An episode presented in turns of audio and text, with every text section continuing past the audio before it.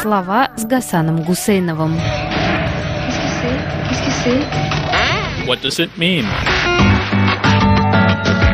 И что все это значит?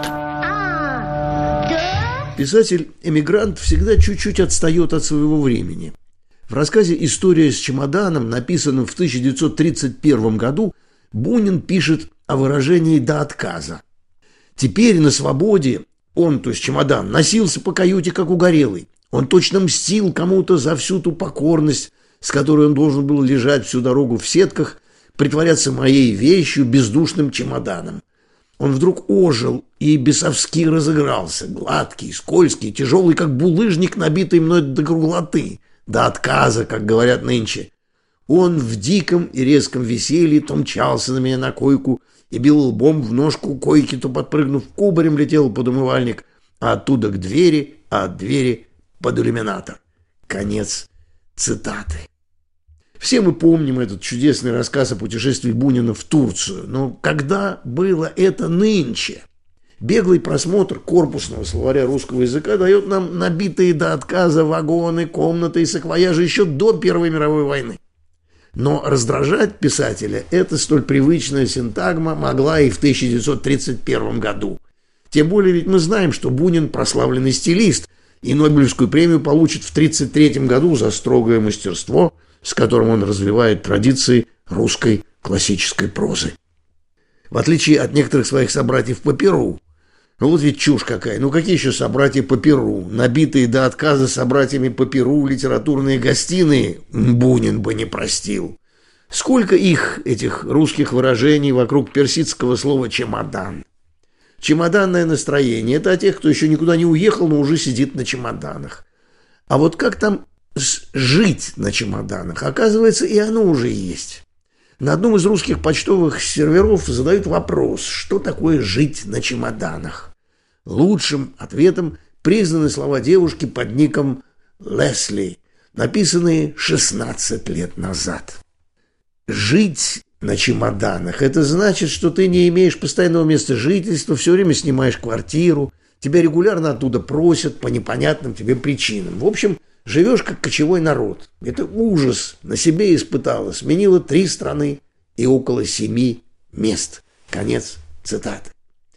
В жизни уехавших из России выражение «спать на чемоданах» первым появляется у Карамзина в записках русского путешественника. И уже здесь спать на чемоданах – немыслимый комфорт по сравнению со сном в кресле, сидя. А вот и следующее поколение спавших на чемоданах. Гончаров в фрегате «Паллада», да, это путешествие не похоже уже на роскошное плавание на фрегате. Спишь одетый, на чемоданах, ремни врезались в бока, кутаешься в пальто.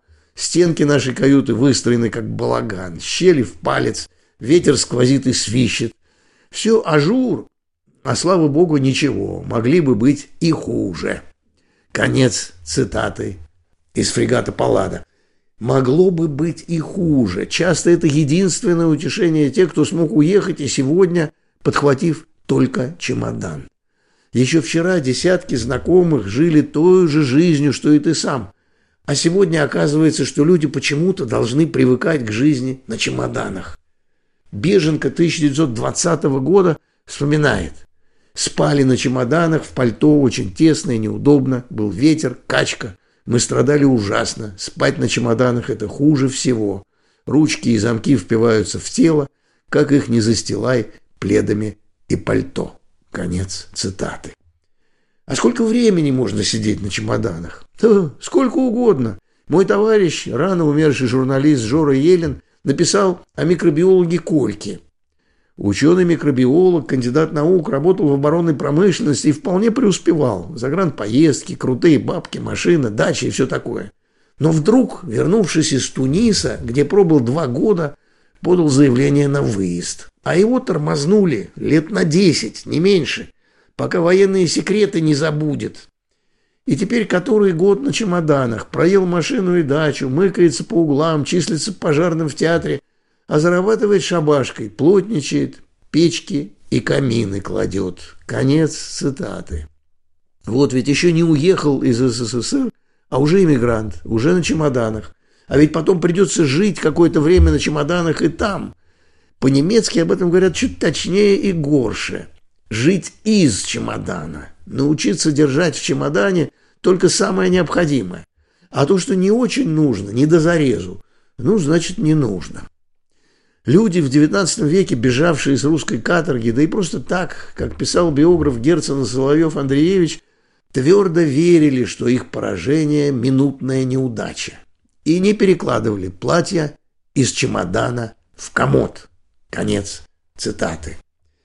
В благополучной Европе комодов сейчас оказались миллионы людей из Украины и Российской Федерации, которые сегодня не перекладывают платья из чемодана в комод, а просто живут на чемоданах. Всего столетия тому назад Владимир Набоков объяснил смысл этой жизни из чемодана в Машеньке. Это 1926 год. Он стал быстро и неразборчиво бросать в открытые чемоданы комья грязного белья, русские книжки, бог весть откуда забредшие к нему, и все те мелкие, чем-то милые предметы, которым глаза и пальцы так привыкают и которые нужны только для того, чтобы человек, вечно обреченный на новоселье, чувствовал себя хотя бы немного дома, выкладывая в сотый раз из чемодана легкую, ласковую, человечную труху.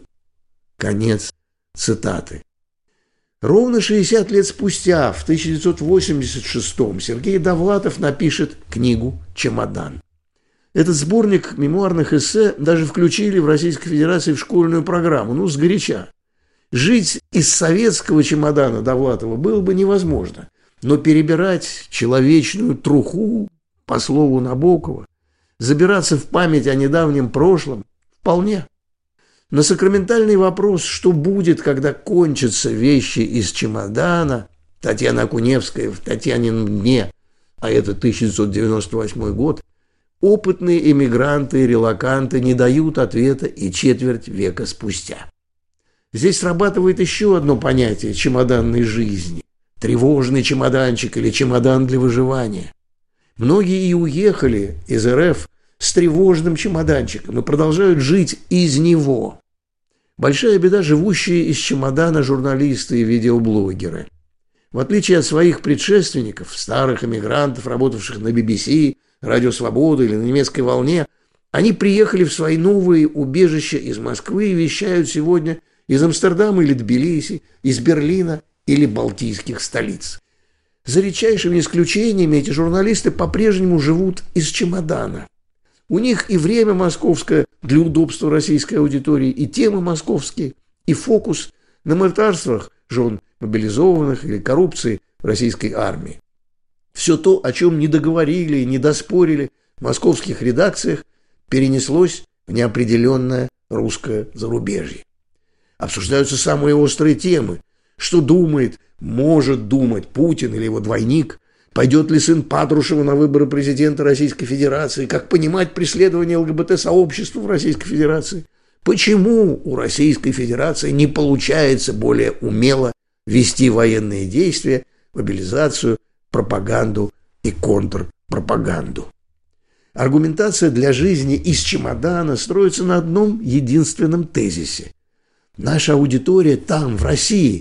И вот хотя мы теперь далеко и в безопасности, давайте продолжим разговор о России без цензуры. Можно было бы задать себе несколько вопросов. Как же так?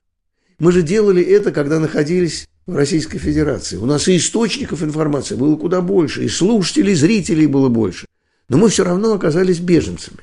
Даже если нам повезло, и у нас есть крыша над головой, и некоторые доходы, мы должны спросить себя, а какие ошибки мы совершили в информационном поле, когда работали из Москвы. Может быть, стоит теперь оглядеться вокруг, послушать европейских политиков и экспертов, пусть таких наивных и глупых по сравнению с нашими бессменными и мудрейшими, которые из чемодана. Но живущий из чемодана и даже из тревожного чемоданчика все равно проигрывает тому, что новая газета изящно назвала недавно государственным астротурфингом маскировкой искусственной поддержки под общественную инициативу. Большая часть аудитории релаканских или эмигрантских СМИ после 24 февраля 2022 года оказалась в Центральной Азии на Южном Кавказе, на Балканах и в Западной Европе. К ним можно прибавить и миллионы беженцев из Украины, до сих пор потребляющие информацию на русском языке. А ведь чемоданный вопрос в текущем изводе был поставлен давно. Например, по данным Росстата, за первый год после первого вторжения Российской Федерации в Украину в 2014 году из РФ уехали больше 350 тысяч человек. За два года, прошедшие с 24 февраля 2022 года, эту цифру можно смело умножить в 10 раз. Многие из этих людей живут на чемоданах. Помогают ли им русские СМИ, работающие из чемоданов? Если перевести наш разговор на французский, получится еще резче. Французы говорят о таком прямо – жить в чемодане. На русский этот чемодан переводится как информационный пузырь. Еще обиднее и безнадежнее. Ведь чемодан можно раскрыть, а пузырь лопается –